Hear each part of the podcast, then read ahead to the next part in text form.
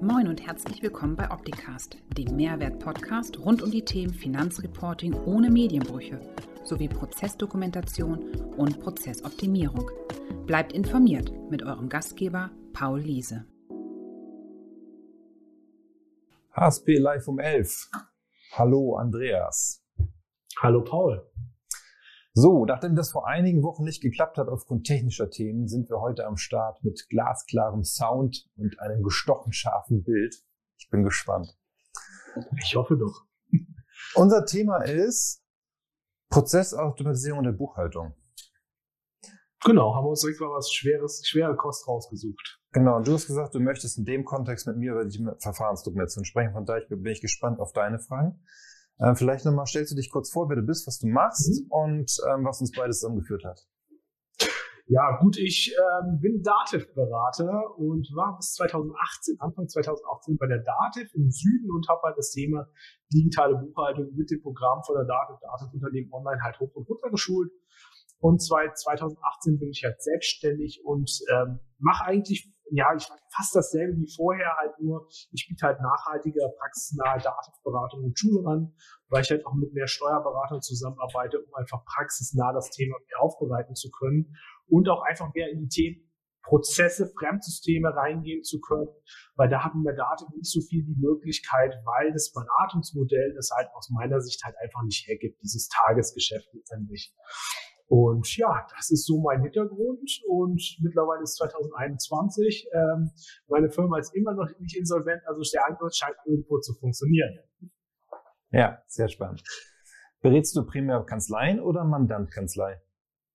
Ähm, es ist ganz unterschiedlich. Also es kommt immer, immer ein bisschen drauf an. Also es ist so eine Zweiteilung. Kanzleien ist es oft so, dass die eher Schulungsthemen brauchen, dass man sagt, okay, man macht Update-Schulung zu gewissen Themen, damit halt das Wissenslevel in der Kanzlei halt angeglichen wird, dass jeder weiß, okay, so sieht der Standardfall im Datenunternehmen online aus. Das habe ich für unseren Termin, habe ich gerade noch eine Grundlagenschulung gemacht für essentielle Grundlagen mit Datenunternehmen online für die Kanzlei. Ähm, bei Mandanten, also bei Unternehmen ist das eher mehr Projektgeschäft, dass man sagt, okay, ähm, das Unternehmen will eine Datenschnittstelle bauen, dass ich dabei unterstütze, dass sie nachher auch richtig funktioniert, technisch und auch in Abstimmung mit Steuerberater fachlich richtig in Daten importiert, die Daten importiert werden können.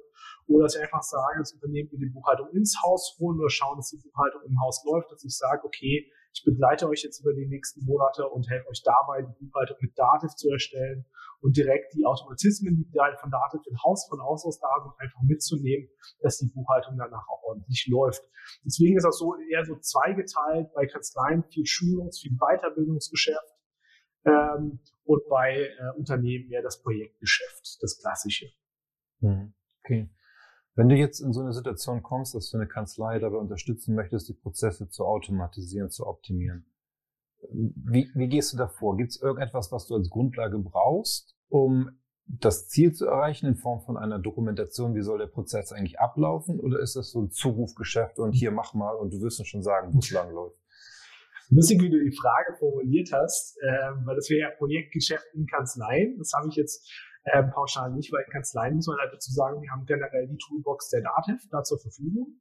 Und da schule ich halt eher die Nutzung der Toolbox der Dativ. Also was es da einfach für Standard-Tools gibt, die jede Kanzlei in der Hand hat und wie sie die optimal nutzt.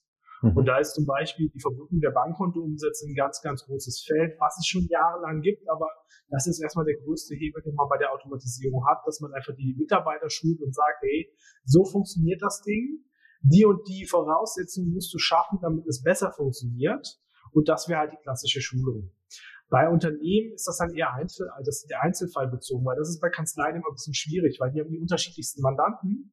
Und wenn die Kanzlei sagt, ich möchte Prozesse bei meinem Mandanten optimieren, kann man das zwar auch machen, es funktioniert aber nicht, wenn der Mandant nicht selbst Bock auf Prozessoptimierung hat.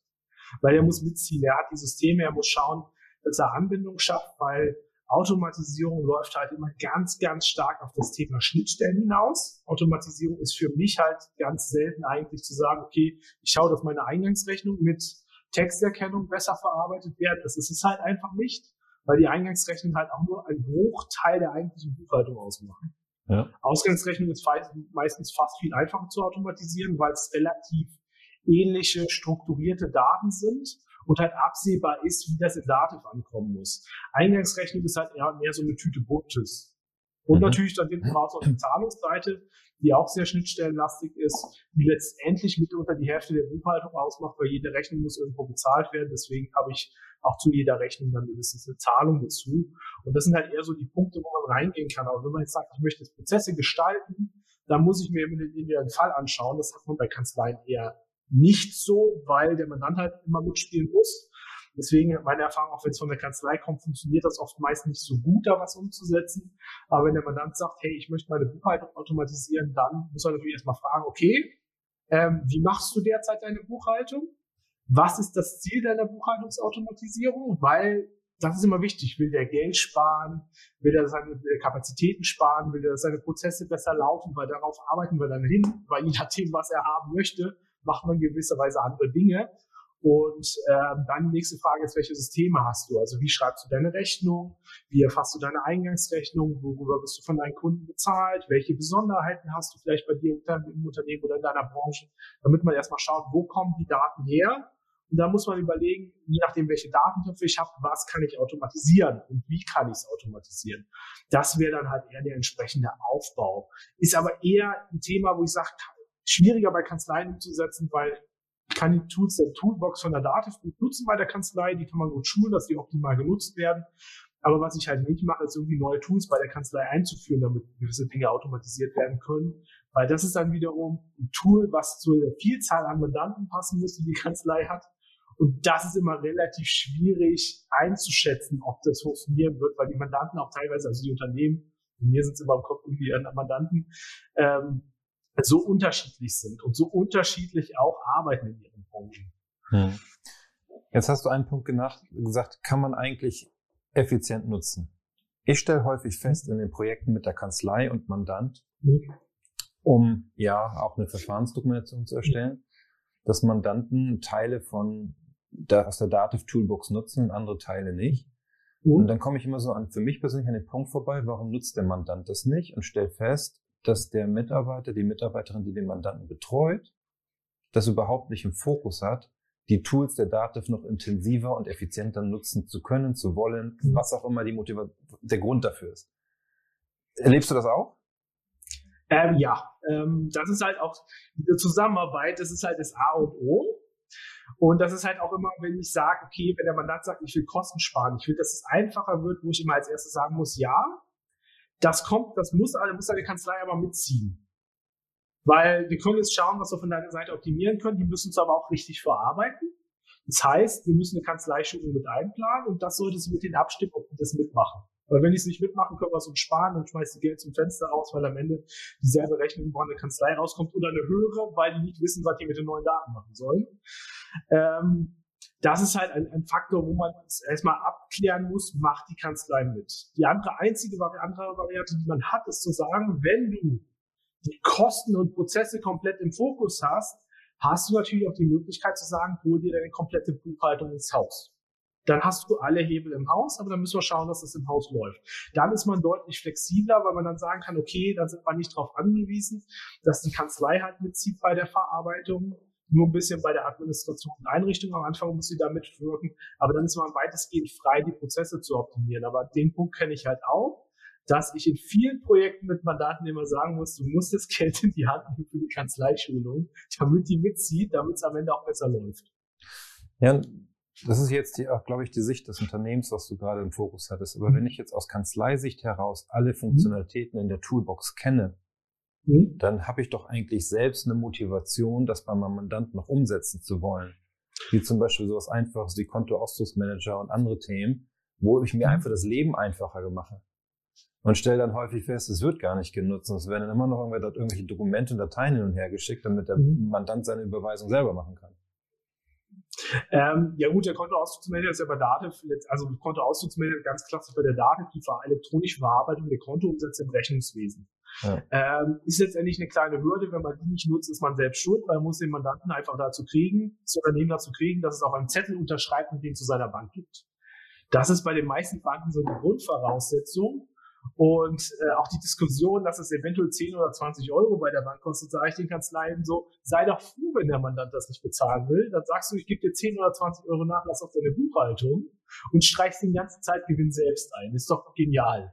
Ja. Ähm, da, da verstehe ich es dann nicht, wenn es dann nicht gemacht wird, weil es wirklich nur eine Unterschrift ist. Der andere Punkt ist natürlich das mit dem Zahlungsverkehr, dass man sagt, okay, du kannst über Unternehmen online deinen Zahlungsverkehr idealerweise auch abwickeln. Ähm, das ist aber die Frage, da hängt die Kanzlei jetzt nicht unbedingt so tief drin, dass sie jetzt sagt, hey, äh, macht es unbedingt, weil das spart uns jetzt Zeit. Das muss nicht unbedingt so sein. Also der Mandant muss es halt auch wollen und viele wollen es leider auch nicht. Und äh, da ist nicht ein großer Hebel bei der Kanzlei dran, weil zum Beispiel für Sammler auflösen oder so, wenn das das Problem ist, was die Kanzlei umtreibt, gäbe es zur Not auch andere Lösungen, die teilweise auch komfortabler sind. Also bei Sammler auflösen, das ist auch so ein Zeitfresser, wenn ich große Sammelüberweisung habe, die ich halt dann nochmal ganz klassisch mit einem Zahlungserwies wie so ein Telefonbuch dann aufteilen müsste, dass man da halt einfach sagt, ja okay, wenn das das Problem ist, dann muss man einen Weg finden, wie wir diesen Sammler auflösen und der einfachste Weg ist halt aber jetzt in der ersten Instanz über die Bank zu gehen, mit der Bank zu sprechen, hey, wenn du uns Daten schickst, kannst du das Ding nicht direkt auflösen, damit wir das Thema nicht mehr haben.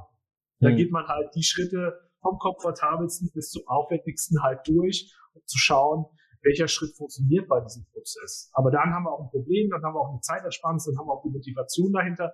Aber sonst ist es halt einfach so, ähm, man muss halt überlegen, welcher Hintergrund dahinter steckt, dass ich den Mandanten motivieren sollte, das Online-Banking zum Beispiel im Unternehmen online zu nutzen.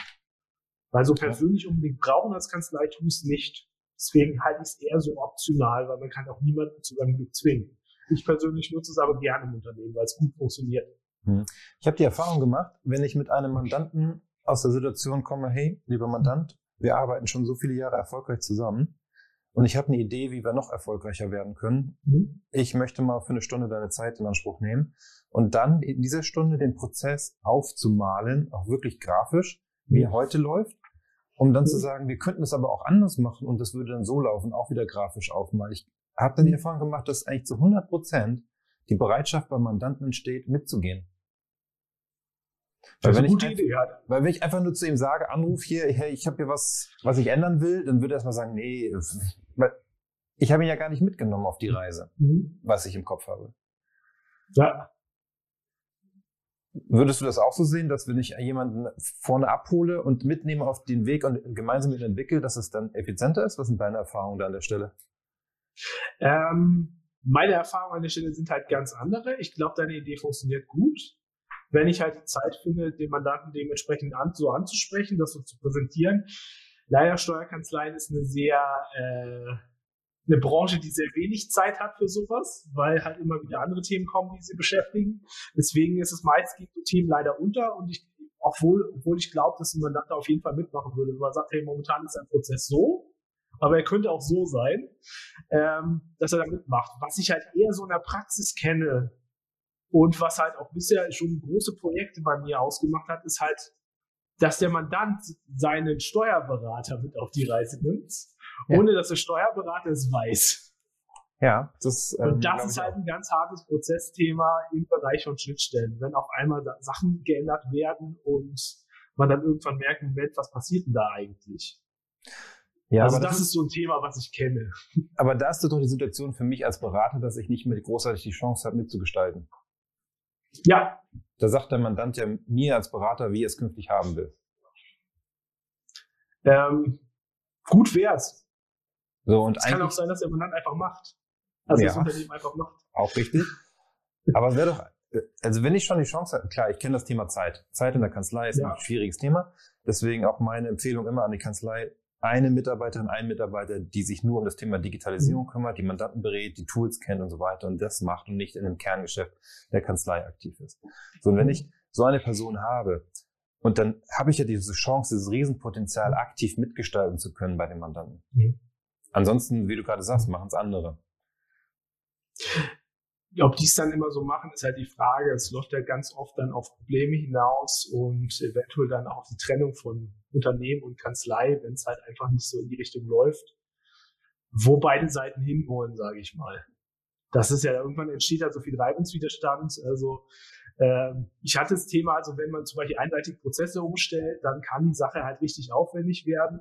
Dann halt das Problem, dass bei der Staatskanzlei die Jahresabschlüsse hängen, weil halt einfach offene Fragen auftauchen, weil die Prozesse nicht mehr passen, die geklärt werden müssen. Und ja, das ist natürlich dann auch nicht optimal.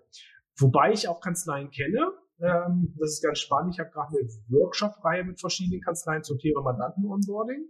Das ist nämlich gerade so ein Punkt, wo das aufgehangen werden sollte. Meiner Meinung nach, dass man sagt, wenn man dann kommt, dass man erstmal spricht, wie sieht denn deine, deine Prozesse aus? Was können wir machen, was können wir nicht machen? Und das ist ganz spannend. Da gab es eine Kanzlei, die gesagt hat, hey, die haben ein eigenes Team in der Kanzlei. Okay. Die machen nur Onboarding. Die beschäftigen sich dann die ersten Monate mit dem Mandanten, auch Leistungserbringung und alles und schauen, dass es optimal läuft, bevor es dann in die normale Bearbeitung übergeben wird. Und das fand ich halt spannend. Kann man natürlich nur machen, wenn man die Kapazität hat.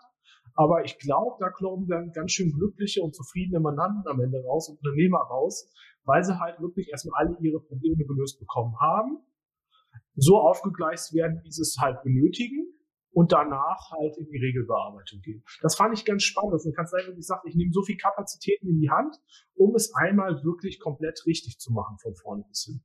Mhm. Äh, berechnet die Kanzlei das dem Mandanten? Bei denen weiß ich es tatsächlich nicht. Allerdings hatten wir im Rahmen der Workshops auch darüber gesprochen, darüber gesprochen, was vielleicht die Kanzlei auch im Rahmen dieses ersten Onboardings äh, sinnigerweise äh, zu investieren bereit sein sollte damit es optimal läuft, äh, weil das ja auch meist so ein bisschen die Frage ist, je nachdem, was macht wie viel Aufwand, was bringt mir wie viel, wie viel Zeit sollte man da reinstecken, wenn der Mandant jetzt nicht unbedingt investieren sollte, aber es gibt ganz Kanzleien, die sagen, hey, das komplette Onboarding bei uns äh, kostet einen gewissen Betrag. Ich glaube, gewisse Sachen wie Schnittstellen rechnen die ab. Ich weiß aber nicht, ob sie alles abrechnen, also jeden Zusatzaufwand, der im Onboarding anfällt. Mhm. Man muss natürlich sagen, umso besser es läuft, umso besser halt die Zusammenarbeit von vornherein eingerichtet ist. Und natürlich dann auch ja, das Thema Automatisierung. Dann kann man, hat man auch, dann kann man direkt das Automatisierungspotenzial halt heben, was halt da ist. Ähm, ich sag mal, umso länger werde ich dieses Mandat dann haben und mit diesem Unternehmen zusammenarbeiten, umso, umso länger werde ich halt in der Zukunft dann natürlich von diesen Prozessen dann auch profitieren können. Ja, absolut. Das ist ja natürlich auch der Faktor, wo man sagen könnte, hm, man kann mal drüber nachdenken, ob man vielleicht am Anfang mal selbst bereit ist zu sagen, okay, es lohnt sich, da jetzt rein zu investieren. Sicherlich Rahmen muss man abstecken. Man kann jetzt nicht sagen, okay, ich übernehme deine kompletten Einzelbuchsätze aus deinem Vorsystem. Ähm, ich äh, kümmere mich darum, dass alle eine Schnittstellen angebunden und verprobt werden. Dafür reicht das Budget ähm, wahrscheinlich meist dann nicht aus und ist dann auch nicht mehr wirtschaftlich. Aber zumindest zu sagen, hey, in welchem Rahmen kann ich in das Mandat investieren und vielleicht den Mandaten auch einfach zu sagen, weil Automatisierung ist Investition, zu sagen, hey, den Teil tragen wir dazu bei, aber es wird wahrscheinlich noch das und das Budget benötigt werden, um wirklich die perfekte Lösung für dich zu schaffen. Bist du bereit, da auch rein zu investieren in die zukünftige Zusammenarbeit? Hm. Trifft man sich dann vielleicht auch in der Mitte. Ja, absolut. Ja, aber da sind wir jetzt vom Automatisierungsthema in ja. Ähm, ja, ein Platzierungsthema reingekommen eigentlich. Für mich gehört das aber zusammen, weil es, es geht ja am Ende um Mehrwerte. Mhm. Es geht ja nicht einfach nur darum, etwas abzuarbeiten und eine Buchhaltung zu führen. Es geht ja darum, Mehrwerte auch mhm. zu kommunizieren und am Ende auch zu bepreisen. Weil was mhm. bringt mir eine Prozess, eine Prozessorganisation bringt mir einen Mehrwert. Dass ich mhm. das nicht alles für lau machen kann. Natürlich, wenn ich für mich nach hinten raus als Kanzlei sage, ich profitiere am meisten davon, dann kann ich das vielleicht auch gegenüber dem Mandanten ohne mhm. irgendeine Berechnung machen. Aber häufig ist ja so, dass der Mandant auch auf seiner Seite profitiert, weil er bestimmte Sachen nicht mehr machen ja. muss in der vorbereitenden Buchhaltung. So, ja. und da bin ich immer in einer Mehrwertdiskussion und Kommunikation. Und deswegen gehört das für mich zusammen. Stelle aber auch häufig fest, dass die Kanzleien sich schwer tun, damit sowas zu verkaufen. Ne, alles, was nicht irgendwo in der Gebührenordnung steht und irgendwo daraus abgelesen werden kann, bepreist werden kann, ist dann häufig schwierig. Ja. Wobei es ja auch äh, gang und gäbe ist, dass von der Gebührenordnung abgewichen wird. Also, ja, absolut. Das ist ja auch irgendwie das Thema. Ich habe diese Gebührenordnung, diese schöne Struktur für also diesen schönen Rahmen für die Zusammenarbeit. Ich kann halt verallgemeinern, welche Kosten auf den Mandanten zukommen, abhängig davon, ähm, welche Gegenstandswerte letztendlich bei ihm anfallen, welche Größe er hat und dann wird davon abgewichen mit Pauschalen, mit Seilgebühren und sowas. Das ist ja auch meistens immer spannend. Ähm, das Thema, was ich jetzt, um die Brücke zu schlagen zu deinem ähm, Spezialthema, den Verfahrensdokumentation, ist halt, ähm, dass wir besonders meiner Meinung nach bei Automatisierung darauf achten müssen, dass wir mehr dokumentieren. Hm. Weil sobald wir halt, sag ich sag mal, äh, Zeit, Gedanken, Wissen in den Prozess reingesteckt haben, haben wir ein Problem, wenn der Prozess nicht mehr von dem ausgeführt wird, den sich ausgedacht hat. Ich hatte erst in der Woche äh, halt Situationen in der Kanzlei. grundsätzlich alle möglichen Mandanten haben einen gewissen Bearbeitungsstandard, was die Sache halt leicht gemacht hat. Es war egal, wenn es der Buchhalter mal Vertretung bei dem anderen Mandanten gemacht hat, weil der Bearbeitungsstandard recht gleich war. Er halt genau wusste, ich gehe da so rein, ich bearbeite das so, die Qualität war halt da, passt alles. Und dann gab es den einen Mandanten, der seine Sonderfälle hatte. Und beide Bearbeiter nicht da. Vertretungsweise dann woanders hingegeben und die Rückfragen vom Mandanten kamen dann schon. Warum ist es so? Warum ist es so? Weil es halt an der Stelle keinen Prozess mehr gibt. Oder nie ein Prozess definiert wurde für die ganzen Besonderheiten. Das kenne ich besonders bei Schnittstellen, ist das halt ein Thema, wo ich halt sage, wenn bei der Schnittstelle nicht definiert ist, wie das Ding arbeiten soll, und ich keinen Prozess habe, wo ich sage, wie überprüfe ich denn, ob das Ding noch so arbeitet, habe ich halt immer eine Gefahr in meinem Prozess drin, ähm, dass das mir die Dinge irgendwann um die Ohren fliegt, weil System A denkt, hey, die Daten schiebe ich jetzt auch noch mit über die Schnittstelle. Hab ja eine. Und äh, System B gar nicht weiß, dass diese Daten kommen und wie diese Daten kommen und sagt, hm, die kann ich jetzt aber nicht so verarbeiten oder ich verarbeite sie einfach und der Mensch hinten dran weiß nichts davon, was da jetzt drüber kommt. Ähm, war mitunter, wo sowas passiert ist, unkommentiert, undokumentiert alles, mit eins meiner größten Projekte, das dann nachher wieder alles aufzuräumen, damit es passt. Und daher wäre halt für mich einfach interessant zu wissen, mit Verfahrensdokumentation, habt ihr so Themen bei euren Kunden? Habt ihr so Projekte, wo ihr sagt, okay, ähm, damit haben wir schon mal geschaut, dass da jetzt nichts schief geht entsprechend, dass da einfach mit angesetzt wird, dass man sagt, an der Stelle muss ich eigentlich dokumentieren. Generell müsste ich eine Verfahrensdokumentation ja erstellen, wenn ich Schnittstellen nutze.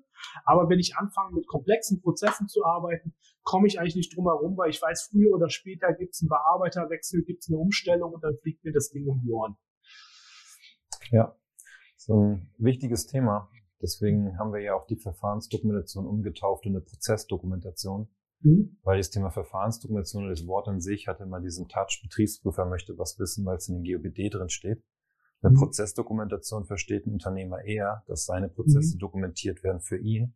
Und in so einer mhm. Vertretungssituation, wie du gerade geschildert hast, kann ich dann das Dokument nehmen und nachschauen, was muss ich eigentlich an welchem Stelle tun. Warum auch? Mhm. Ne? Das ist ja auch häufig die Frage, ja, hier steht zwar so und so, soll ich das machen, aber ja, ich kann das jetzt abarbeiten oder ich gucke auch nach warum, habe mehr Verständnis und gehe deswegen auch mit einer anderen Qualität an die Aufgabe ran.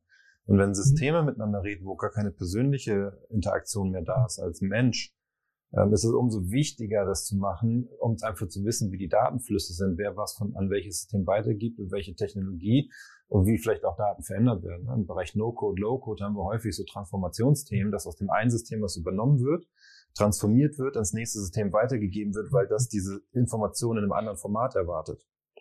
So, und das muss ich halt beschreiben, damit ich auch nachher nachweisen sehen kann, wo etwas verloren geht. Ein Beispiel hatte ich vor zwei Wochen. Immer Cent-Differenzen in der Finanzbuchhaltung im Vergleich zum wirklichen Beleg. Haben wir mhm. festgestellt, ähm, der Scan-Prozess war richtig, das Auslesen per OCR aus der Rechnung war auch richtig. Die Übergabe der Daten an die Finanzbuchhaltung, da war auf einmal der falsche Umrechnungsfaktor drin weil da wurde mit mehr als einer oder zwei Nachkommastellen gearbeitet und dann gab es am Ende Rundungsthemen, das immer dazu führte, dass jede Rechnung irgendwie ein bis drei Cent Differenz hatte. So und die Bu ich habe dann gefragt, ja und was macht ihr? Ja, wir, wir buchen das dann immer weg. Also es wurde damit gelebt.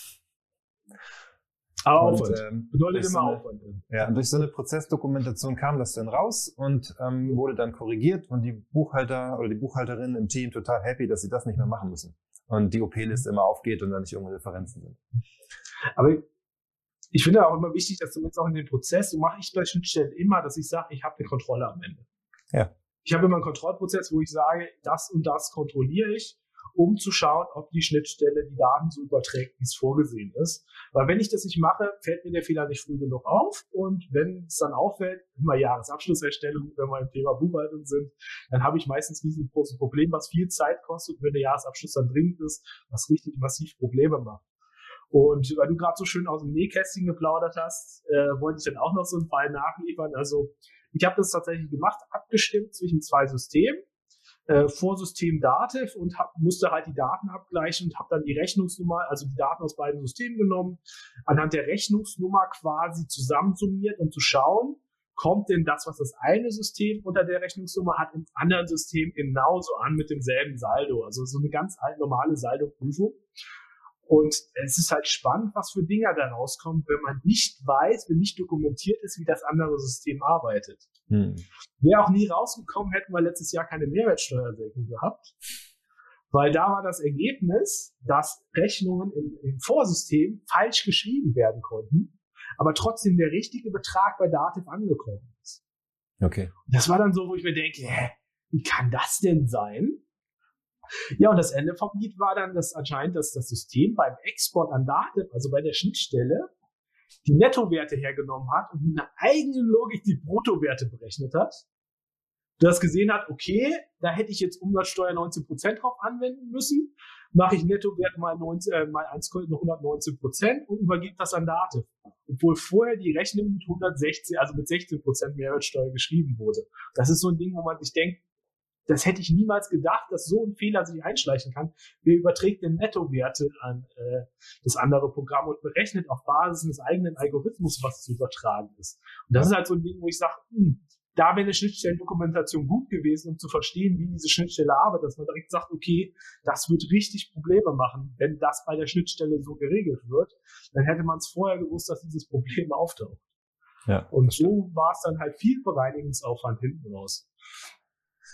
Ja, also, es, also ich finde Prozessdokumentation insofern auch spannend, weil sie mir halt aufzeigen, wo ich was optimieren kann oder mir aufzeigen, mhm. wo ich Fehler habe, die ich bis jetzt mhm. nicht im Blick hatte, weil verschiedene Parteien an dem Thema gearbeitet haben. Mhm. Und halt dritte Komponente, ich kann immer nachlesen, wie es sein soll in der Vertretungsregelung, wenn jemand mal nicht da ist. So, von daher gehört für mich in der Prozessautomatisierung oder Prozessoptimierung immer irgendwo eine Dokumentationsebene mit dazu. Mhm. Mindestens danach, wenn ich es gemacht habe, damit ich es für die nächsten Schritte vorhalten kann und auch für die Prüfungszwecke vorhalten kann. Ja gut, irgendwann, du musst halt als erstes halt den Prozess gestalten. Ja. Und wenn du gestaltest und umsetzt, dann macht es halt auch Sinn, zumindest was zu dokumentieren, wie der Prozess laufen sollte, weil, also ich merke es auch immer, wenn man an die Schnittstellen auch mal ran will, ist es halt immer gut, nochmal nachzuschauen, was hat man denn damals alles kommuniziert, was äh, wird damals so eingerichtet, um zu wissen, hey, wie läuft denn der Prozess und wenn ich ihn jetzt umstellen will, was funktioniert dann vielleicht nicht, je nachdem, wie ich es umstelle, damit ich weiß, was überhaupt festgelegt ist, weil sonst wird ja ins Blaue rein irgendwas geändert und ich weiß gar nicht, wie das Ergebnis dann am Ende wieder aussehen wird. Ja, absolut. Ja. Vielen Dank. Halbe Stunde ist schon wieder um. So schnell geht die Zeit. Ach, so schnell geht's. ja, genau. Vielen Dank für deine Impulse. Ich fand das sehr wertvoll. Nächste Woche HSP Live um 11, HSP Update für November. Erzählen wir ein bisschen über uns, was wir gerade machen, woran wir arbeiten, was wir gemacht haben. Und ich will nicht zu viel verraten, ne? Jakob? Nee, verraten wir nicht. Wir haben nächste Woche wahrscheinlich noch ein Wahnsinns-Highlight oder vielleicht auch nicht. Vielleicht sitze ich ganz traurig hier. Mal gucken. Ähm, wir, wir, hoffen mal, dass es gut ausgeht. Also sind gespannt. Nächste Woche im HSP Live um 11. HSP Update November. Andreas, ich wünsche dir ein schönes Wochenende. Vielen Dank für deine Zeit. War sehr inspirierend und allen, die Danke, zugehört haben. Bleibt gesund. Bis bald. Mach's gut. Ciao. Du auch. Bis bald. Ciao. Das war Opticast. Ich hoffe, es hat Ihnen gefallen. Für alle Neuigkeiten von HSP folgen Sie uns gerne auf Facebook, YouTube, LinkedIn, Xing, Twitter oder Instagram. Tschüss, bis zum nächsten Mal.